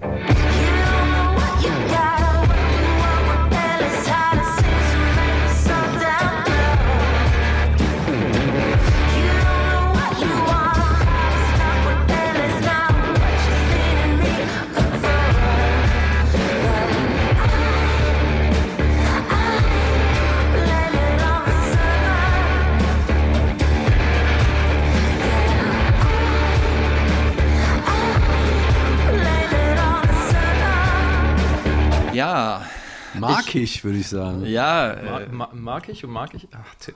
Ich versuch's gar nicht ran. mit C geschrieben. Ich, ähm, ich hatte dieses Mag Gefühl, ich im Sinne von finde ich gut und mag ich im Sinne von sehr mag Mühlenbrockig. schwurfbar, sodass Menschen in unserem Alter sich nicht wehtun beim. Bewegen, wenn der Song kommt. Und äh, Shoegaze auch ein bisschen. ja, es ist eher so glammig, würde ich sagen. Reden ja, wir jetzt über Wein oder über Musik? Auch gossipig. Bisschen. Das stimmt.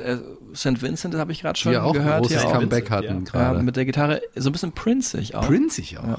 Also, hinter dem Duo The Kills stecken ja Amerikanerin und Sängerin äh, Alison Mosshart, auch bekannt äh, von The Dead Weather mit Jack White, dem Tausendsasser. Und der Brite Jamie Hinz, ähm, der halt hier ähm, Hinz und kunstmäßig. Background-Gesang liefert und die Gitarre spielt. Und auch mal der Ex war von äh, Kate Moss, was ja auch ganz witzig ist. Sie, Kate Moss, äh, und die Sängerin heißt Alison Mosshart. Das für alle, die hier den Gossip lieben. Und dann haben die beiden einfach noch eine Drum Machine und that's it. Das ist halt das, was äh, die Musik der beiden immer ausgemacht hat. Äh, also der Beat treibt sie praktisch an und dann gibt's halt so ein Call and Response zwischen ja diesen schmachtenden, verrückten, verlorenen Gesang und den messerscharfen, knackigen oder übersteuerten, übergroßen Gitarrensounds. Ähm, fürs neue Album haben sie jetzt ein etwas vielseitigeres Konzept sich überlegt. Piano-Songs auch mit drin, Elektronik mit drin, aber bei diesem Hit hier gerade, äh, übrigens produziert von Paul Epworth, also ganz hohe Stelle, ne? also äh, Adele, sag ich nur. Aber äh, für mich sind ja das Kernstück halt immer noch diese Gitarre meets Voice meets Drum Machine Songs und das funktioniert bei keinem besser als bei dem. Ich bin seit jeher großer Fan von den Kills seit dem ersten Album. Jetzt haben sie ja jahrelang keins rausgebracht und dann kamen so die ersten beiden Singles, dachte ich so, ja, die waren so okay, aber dieser Song, der hat mich echt komplett umgehauen. Äh, man könnte den Titel übersetzen mit 39 Grad und es wird immer heißer. Äh, 103 bezieht sich nämlich auf Grad Fahrenheit und ähm, ja, Blame It on the Sun singt sie auch. Äh, Alison Moss hat in dem in der Hook. Ich finde, das wäre der bessere Songtitel gewesen und es wäre, hätte wahrscheinlich auch mehr Hitpotenzial gehabt, weil es einfach eingängiger ist. Und es geht halt um, sag ich mal, das Leben im Großraum LA. Die Stadt wird auch erwähnt, oder sie lebt, glaube ich, zwischen LA und Nashville. Und wird sie uns gleich auch nochmal sagen. Und äh, es geht halt. Ist ja hier, ne? es geht halt Mann, da, darum, was da alles passieren kann oder vor allem passiert ist in dieser schweren Zeit der Pandemie. Also einerseits geht es um die Beziehungen, zwischenmenschliche Beziehungen und was alles schieflaufen kann, äh, aber halt auch, was in der Welt halt schieflaufen kann, Mhm. was uns alle vielleicht ja, beeinflusst. Also irgendwo zwischen ein Song zwischen Apokalypse und Breakup, zwischen äh, Unbewohnbarkeit des Planeten und äh, nicht mehr miteinander wohnen können, weil man miteinander nicht mehr ausstehen kann. I was doing a lot of driving back and forth between Nashville and LA, um, taking these kind of solo road trips and unable to sit still and um, looking at the world through the window of the car, and there was just nobody out there. There was no one at hotels. There was no restaurant. You know, it was just the strangest, like, zombie universe. And there's also when I would get to LA and then people's just kind of like falling apart, you know, relationships falling apart.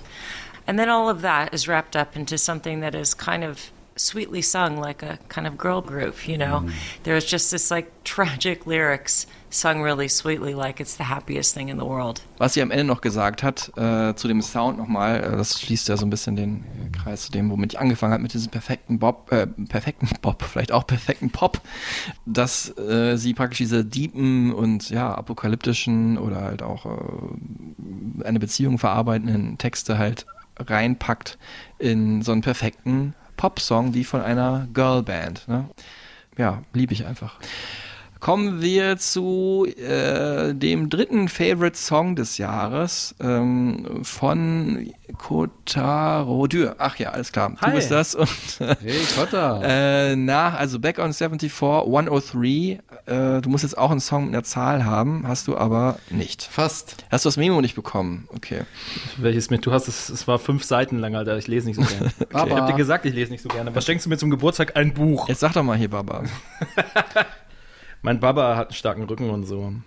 Absilon macht noch gar nicht so lange Musik, ist ein Rapper aus Berlin, der super schlau ist, äh, wie ich seinem Wikipedia-Artikel, wo ich die meisten Infos über Absilon herziehe, ähm, entnommen habe, hat er sein Abi mit 1,2 gemacht und hat angefangen, äh, Medizin zu studieren.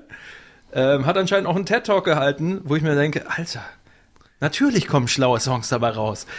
Baba ist ein so herzzerreißender Song über das Erleben ähm, der eigenen Eltern, besonders wenn sie einen migrantischen Hintergrund haben. Äh, aber Wir hören mal kurz rein. Ich wünschte, er hätte mir gezeigt, dass man als Baba weint in echt. Ich fühl sehr viel, wenn ich schweig, ich fühl wenig, wenn ich rede. Ich bin auch manchmal allein, komm mir selber in die Quere. Ich hab auch meine Probleme, Augen taub in meiner Gegend. Ich hab auch meine Probleme, ich hab auch, Baba. Ich hab das auch, Baba. Ich kenn das auch, ja. Ich hab das auch, Baba. Absalons Eltern stammen aus der Türkei und viele Menschen mit migrantischem Hintergrund haben dieses Erlebnis, dass die eigenen Eltern vielleicht sich nicht so geil ausdrücken können, dass Deutsch als Sprache ihnen äh, nur in Teilen geläufig wird oder für immer fremd bleibt, dass auch das Ausdrücken der eigenen Gefühle erstmal in den Hintergrund treten muss, weil das eigene Leben einem dermaßen große Hürden in den Weg stellt, dass man erstmal diese schaffen muss, bevor man sich überhaupt an sich selber ranmachen kann. Und viele kommen gar nicht an den Punkt. Das habe ich alles rausgehört aus Baba, ein Song, der, äh, wo Absalon erstmal seinen Vater beschreibt, wie stark der ist und wie viel der hinnimmt und wie wenig er nach außen lässt davon, wie viel er lächelt, obwohl es eigentlich gar nicht so viel zu lächeln gäbe. Obwohl es was, wo, er, wo sich Absalon wünscht, dass sein Baba mehr weinen könnte. Und der das nicht macht. Und wie er sich dann in der zweiten Strophe genau entgegenstellt und sagt, ey, guck mal, ich bin wie mein Alter. Ich kann auch zu wenig weinen. Ich habe auch, ich hab auch dolle Rücken. Äh, ich wünschte, er wird nicht immer rennen und sich dabei die Beine brechen. auch so Krass. Zeilen. Mhm. Neulich hat der Jan Böhmermann im ZDF-Magazin Royal diesen, dieses kleine eigene Festival aufgezogen. Äh, Und da war Absalon neben so Leuten wie Oliver Tree am Start oder auch Kim Frank, der du, du trägst keine Liebe, in dir noch Na, wie heißt es richtig? Sag's mal. Ähm, Du trägst keine Liebe. Alles wird sich ändern, wenn wir groß sind, lieber Marc. Ähm, Das war eigentlich der und da eigentliche Hit. war Absalon mit Baba und all seinen Homies, die rübergekommen sind aus Berlin, äh, das Highlight, wie sie zusammen dieses Ich hab das auch, Baba, ich kenne das auch. Im Chor gesungen Im haben. Chor gesungen haben. Und das gemeinsam im Airbnb davor auch noch geübt haben, was er dann in der Insta-Story noch rauskommt. Und sein Bruder war Ja. am, am Rhodes, ne? Hat, Ja. hat die Tasten gespielt dazu. schön. Und so viel Verletzlichkeit auf einmal, so viele große Jungs, so viele große, starke Jungs, die gleichzeitig sagen, ey, es ist okay, Gefühle zu zeigen. Und dieser Moment war so stark und so berührend, der hat mich so weggerissen, wie es kein anderer Musikmoment dieses Jahr geschafft hat. Deswegen Baba und Absalon, obwohl der Song gerade mal, glaube ich, zwei, drei Monate alt ist. Shoutout, Du? Absilon. Ich Dein- dein so, Ding, ne? Ich bin so dankbar, dass Kotta den mitgebracht hat, weil bei mir ist er auch unter den Top-Songs des Jahres. Ähm, weil du ihn mitgebracht hast, habe ich gedacht, ich bring, muss ihn ja nicht als eins mitbringen.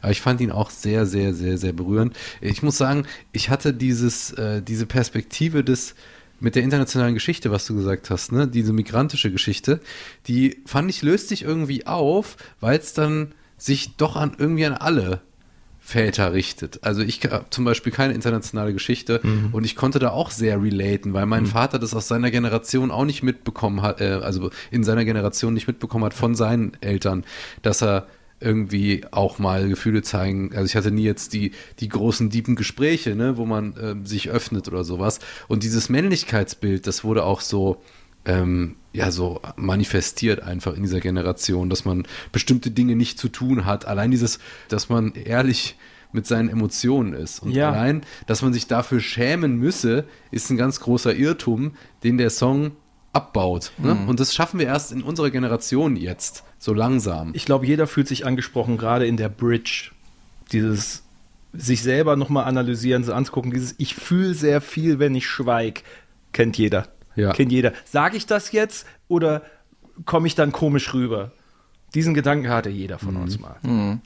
Ja, es ist natürlich, äh, das ist echt so ein Irrglaube, weil man denkt ja, äh, also es erfordert eigentlich mehr Stärke, seine Gefühle zu zeigen und zu äußern und damit rauszukommen, Genau. und diese, diese Mauer der Angst oder Blamage oder was auch immer zu überwinden und das zu teilen, das ist eigentlich eine, eine Power, eine Superpower und kein, ähm, kein Zeichen von Schwäche.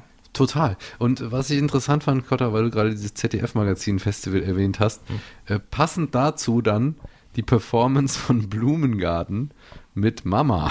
Ja, in der oh Gott, Show. ja, ja, ja, ja. Diese beiden Songs, auch wirklich toll, die hintereinander zu hören. Baba von Absilon und Mama vom Blumengarten. Ja. Auch ein Song, der sich auf eine ganz schöne, äh, hingebungsvolle Art äh, sensibel der Mutter zuwendet und Mhm. sagt, Mama, äh, ich vermisse dich. Mama, ich freue mich, wenn wir uns wiedersehen und jedes Mal, wenn ich dich rieche. Also so auch dieses Persönliche mal zuzulassen, wo man vielleicht sagen würde, ja, es ist ein bisschen cringy, so über seine Mutter zu reden. Nein, warum sollte es das sein? Ne? Man, jeder liebt doch seine, ihre Mutter. auf eine Art. Auch völlig zu Recht den Pop-NRW-Preis äh, bekommen, Blumengarten für den besten Newcomer des Auch Jahres. eine wichtige Band in diesem Jahr Ja. gewesen und werden es noch viel mehr werden.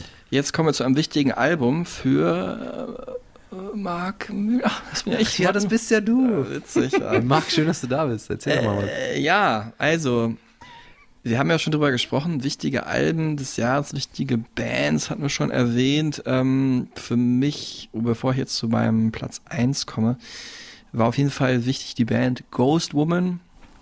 Hatte ich vorhin bei äh, den besten Songs, die ich, oder den beim Spotify Wrapped Part mit den meistgehörten Songs, die ich erwähnt, war bei mir auf Platz 1 äh, End of a Gun. Ähm, Single kam schon letztes Jahr raus, aber das Album dazu Anfang diesen Jahres. Und letztes Jahr gab es schon ein Album, im Januar gab es ein Album, jetzt gab es im November nochmal ein Album.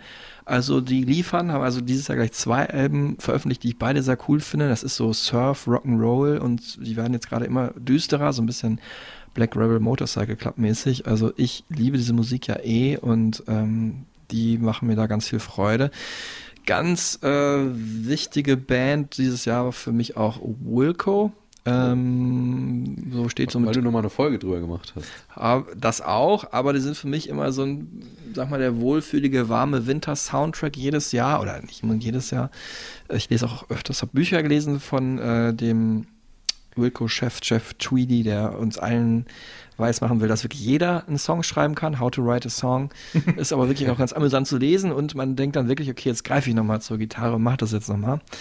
Ähm, und äh, das so neben Queens of the Stone Age, glaube ich, meine Band des Jahres und neben der Band, von der ich dann das Album des Jahres habe. Aber vorher noch sei kurz erwähnt, es gab äh, trotzdem, dass dieses Jahr vielleicht ein bisschen schwächer war als letztes, sehr gute Retro-Rock-Alben noch von der Band Death Valley Girls und von Cherry Glazer, Wahnsinns-Rockerin aus Großbritannien. Und, ähm, oh, wobei, das ist halt auch eine, Rock, will jetzt zu kurz greifen, aber ich fasse es jetzt mal so ganz kurz zusammen. Dann, äh, wo ihr vorhin äh, Boy Genius das Konzert erwähnt habt, ich hatte auch ein ganz tolles Konzerterlebnis mit Kellela in äh, Amsterdam, wo auch dann nämlich die ganze queere Community, glaube ich, von ganz Holland oder auch ja, Köln oder so mit hingefahren ist, um sich das einmal anzuschauen. Wirklich ganz tolles Konzert. Ähm, und auch ihr Album Raven war für mich eines der besten retro-futuristischen äh, Dance-Alben des Jahres. Nabia Iqbal fand ich auch ganz cool. Das ist eher so sphärische elektronische Musik. Habe ich hier im Stadtgarten live gesehen beim wunderbaren Weekend Festival. Ähm, eine ganz charmante Londonerin mit dem typischen Akzent. Ne? Love it. Love it. Mein Album des Jahres kommt aber dieses Jahr von Deus. How to Replace It heißt das Album und äh, das hier war die erste Single daraus. Must have been new. I wore black like a widow, white noise in my headphones had a taste of some homegrown. I didn't know the tables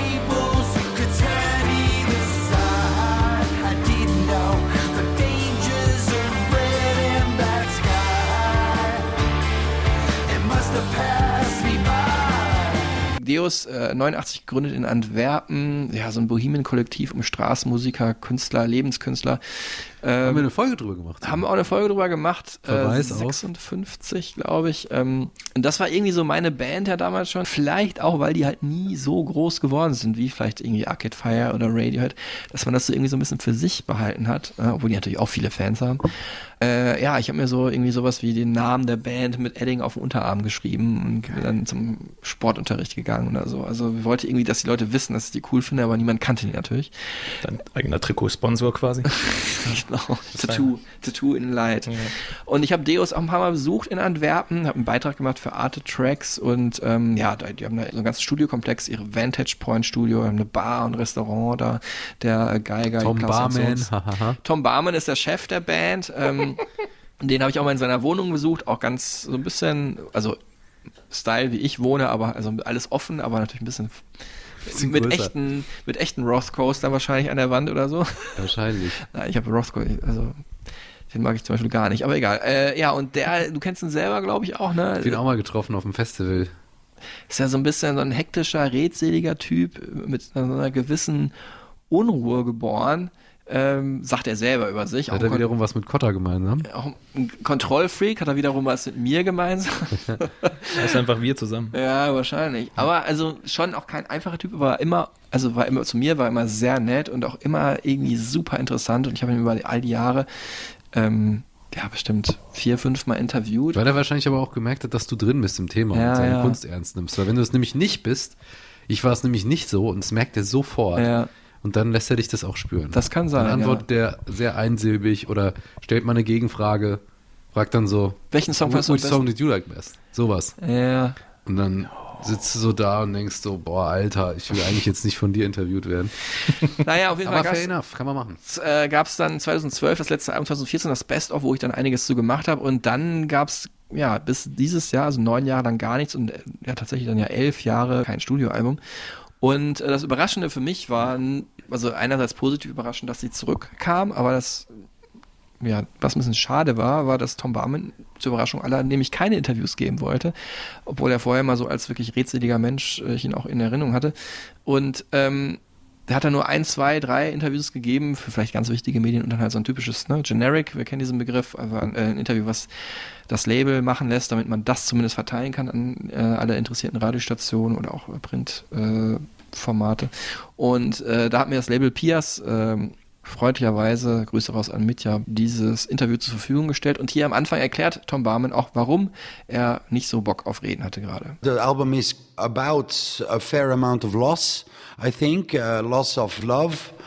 It was quite uh, a hard uh, couple of years for me, so it could talk about, uh, you know, relationship, replace a love, a lifestyle, but you could see it also as replace a planet.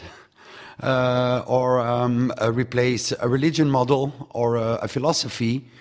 So big things, small things, I would say. So I, that, that's why I like the title because it's also it could be a question, how to replace it, how are we going to do this, or it could be a kind of uh, you know pointing you somewhere. Da kommen sie wieder her, die Belgier, und nehmen die englische Sprache wie so ein Tool. Ich kann das so nehmen, ich kann das auch so nehmen. Ja, aber ich kann es auch, also ich mag den Akzent ja gerne. Also Ja, ich auch. Ähm, mag eh Spontan Bock auf E gern. bekommen gerade, ja. Es fängt auch an zu schneien, glaube ich, draußen. Das passt auch noch gut. Oh, es ist Dezember. Ja, also erstmal eine Feststellung, ähm, dass sich ja dieses Thema, das Kleine und das Große irgendwie, ist ja auch eh so ein klassisches Hollywood-Ding, ne? So, es ist ein Stilmittel, aber es ist auch irgendwie bezeichnend, dass wir sowohl unsere Umwelt äh, in Songs verpacken, als auch das, was in uns vorgeht, natürlich, das Äußere und das Innere.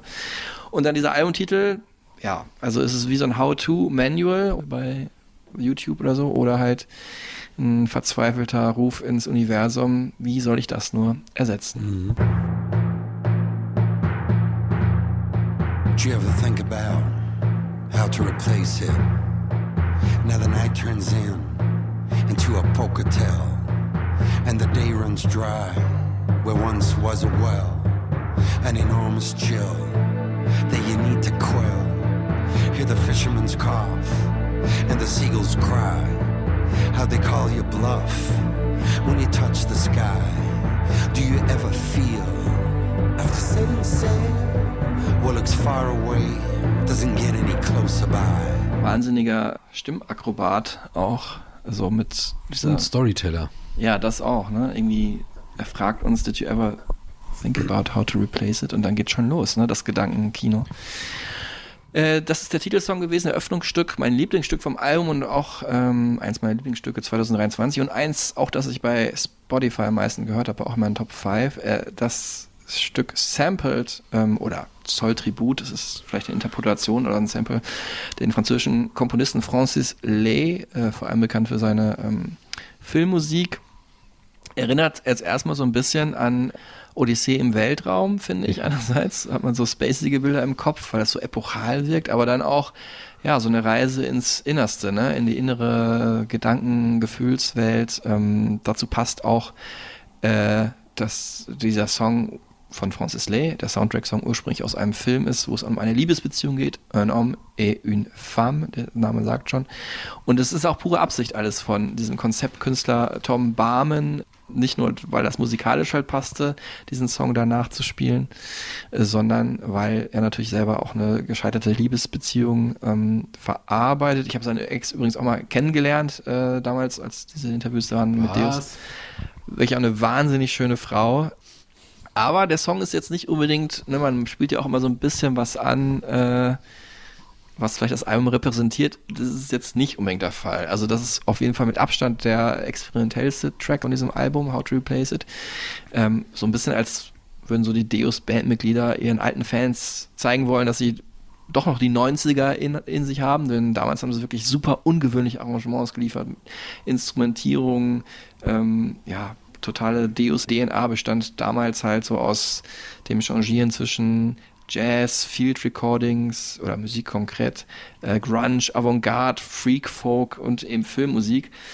Aber das ist auf dem Album jetzt nicht mehr so stark der Fall. Es ist wirklich, erinnert an How to Replace It als Album mehr so an die jüngeren äh, Werke der Band. Es gab so einen großen Cut äh, zur Jahrtausendwende ungefähr. Dann hat sich auch das, also am eh immer relativ viel äh, gewechselt da, welche Bandmitglieder dabei sind. Aber dann sind nochmal entscheidende verlassen und seitdem ist äh, auf jeden Fall Tom Barman der absolute Chef war es auch von Anfang an schon, aber es gab auf jeden Fall stärkere äh, Gegenpole. Und ähm, ja, es liefert dann halt so melodischen, oder sie liefern seit einigen Jahren, aber besonders mit diesem Album so melodischen, irgendwie auch groovenden Indie-Rock. Ähm, ja, mit so klaren, sehr hochgespielten Gitarren diesmal und ganz reduziert auch mit Piano. Und dann wechselt Tom Barman auch schon mal ins Französische, zum französischen Chanson oder nennt auch einfach manchmal Songs französisch, wie äh, diesen hier Faux Bambou. Äh, in einer besseren Welt würde ich sagen, wäre das ein Adult Contemporary Radio Hit bei WDR 2 zum Beispiel, den ich den auch andrehen wollte, aber das war denen egal. Haben irgendwie nicht auf mich gehört. The person's wisdom would be praised and provided she would lead the way. But there is little to be won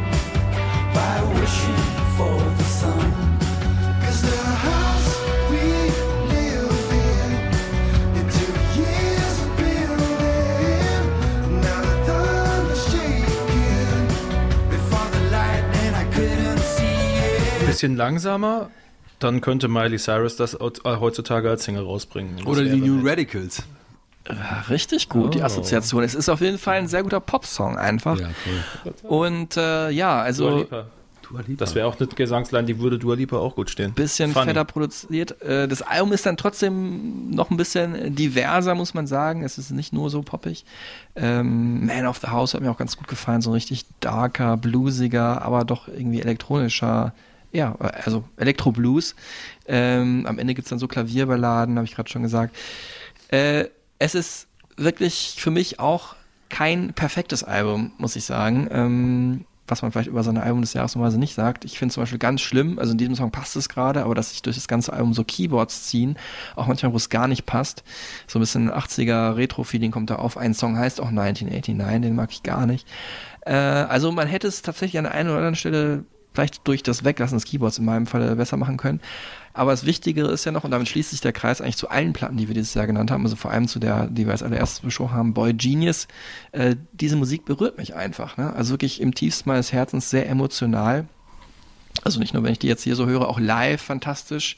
Ähm, habe ich die Band gesehen, so wirklich total on point. Und das war sogar so gut, die sind mehrmals in die Nähe von hier Köln gekommen, dass ich nicht nochmal hingegangen bin, weil ich dachte, das mache ich mir irgendwie damit kaputt, das verwässert das irgendwie. Lass mich das berührt, das liegt so an drei Gründen. Zum einen, ähm, weil das Songwriting einfach sehr gut ist. Ne? Tom Barman ist ein sehr guter Pop-Songwriter, so zwischen melancholisch und strange und arty klingt das alles, sowohl von der Instrumentierung, aber auch schon vom Writing her. Dann, weil ich mich ja in einer ähnlichen Situation äh, vielleicht befunden habe wie äh, Tom Barman, einfach äh, was zu verarbeiten, was durch diese Songs auch jetzt nicht bewusst, aber unterschwellig ausgedrückt wird. Und dann natürlich, weil gerade dann, wenn man in so einer schwierigen Situation ist, eine Band, die man schon seit einem Vierteljahrhundert kennt, irgendwie so eine Art Zuhause für einen ist ne? und einem Halt gibt. Und klar, wenn die jetzt mit dem Schrottalbum zurückgekommen wären, wäre es auch nicht der Fall, aber mit einem zweifelsfrei sehr guten, ob man es jetzt nun mag oder nicht, aber sehr anspruchsvollen Album äh, wiederkommt, äh, dann ist es irgendwie was wie Homecoming und das sind so Sachen, auf die man sich verlassen kann, ne? wie andere vielleicht so ihre Favorite-Serie da nochmal anklicken. Safe, Lieblingsalben, die unkaputtbar sind. Genau. Sowas, ja. Und Mhm. Das ist jetzt nicht unbedingt mein Lieblingsalbum von Deus, aber es ist auf jeden Fall eins, ein ganz wichtiges, nach dieser jahrelangen Pause so gut zurückzukommen, obwohl sich auch, sagt hier Tom nochmal, viel verändert hat. My life is still very full of variation and full of unknowns, so no, because I actually don't live that differently. Um, and it is easy to fall into the it used to be better trap. But at the same time, just because it's easy to fall into that trap doesn't mean that here and there you should notify that some things were better or, uh, how should I say, more exciting or, or uh, fresher. But that's just the way of the world. So I think it's. Um, necessarily I'm going to look back because I'm 50 and uh, I never trusted people who, uh, it's usually artists who say that uh, I don't look back, I only look forward. And I think uh, that's one of those blah, blah, blahs uh, to, to show them how uh, tough they are. And it's bullshit because for the first time in your, your life, you actually have a past and you see that that past is not a rehearsal and is not some kind of a tryout, but is the real fucking thing. Guter Satz auch. Schöne Review, Marc, wäre auch ein schönes Schlusswort, aber ein bisschen was müssen wir doch noch sagen. Ja, jetzt können wir eigentlich nochmal ganz kurz sagen, also ich wollte eigentlich die Frage stellen, was ist denn unser Album des Jahres, weil wir haben ja vorhin über wichtige Songs in dieser Songcollage, in den kurzen Zehn gesprochen, ähm, aber im Prinzip hat man das ja jetzt schon rausgehört, das wichtigste Album des Jahres war, und obwohl ich da jetzt wahrscheinlich der Outsider bin, von Boy Genius, The Record, ihr habt's, äh, Kotta hat's vorgestellt, Tillmann hat beigepflichtet, äh, oder habe ich das anders? Habt ihr aber was anderes, was wichtig war? Ja, Franzi hat es zumindest Hm. auch erwähnt, dass sie es in ihrer engeren Auswahl für die Eins hatte. Da können wir uns, glaube ich, drauf einigen.